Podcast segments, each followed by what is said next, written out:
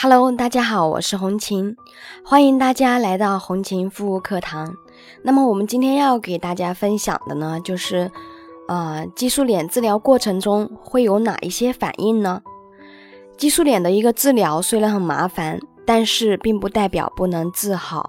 有的人呢，他对于激素脸的一个治疗可能会产生一些恐惧心理，所以导致就是有一些激素脸的患者会有一个不配合的行为，因为不愿意就是不想去承受在这个激素脸治疗过程当中的一个激素戒断时期的一个反应，一些不适。其实的话呢，不用太过于去担忧，这些都是正常的。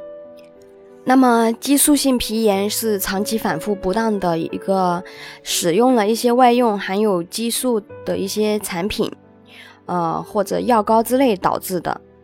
那么这些产品呢，也有可能是化妆品、护肤品，啊常见的一些治疗皮炎的一些药膏，还有就是像一些速效的美白呀、速效祛斑、祛痘等一些产品，均有可能含有大量的一个激素。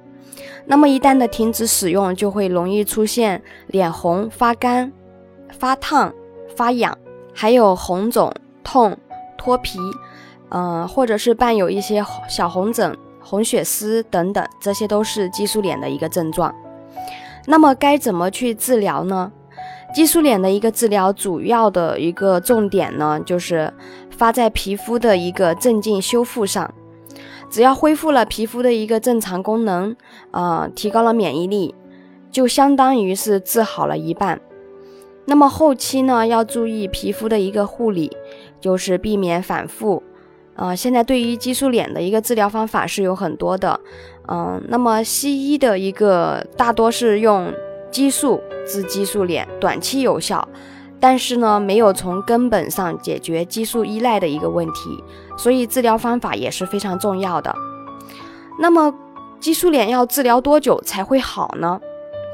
如果有人说能够快速的治疗激素脸，那么一定是忽悠你的，要不然就是含有激素的产品。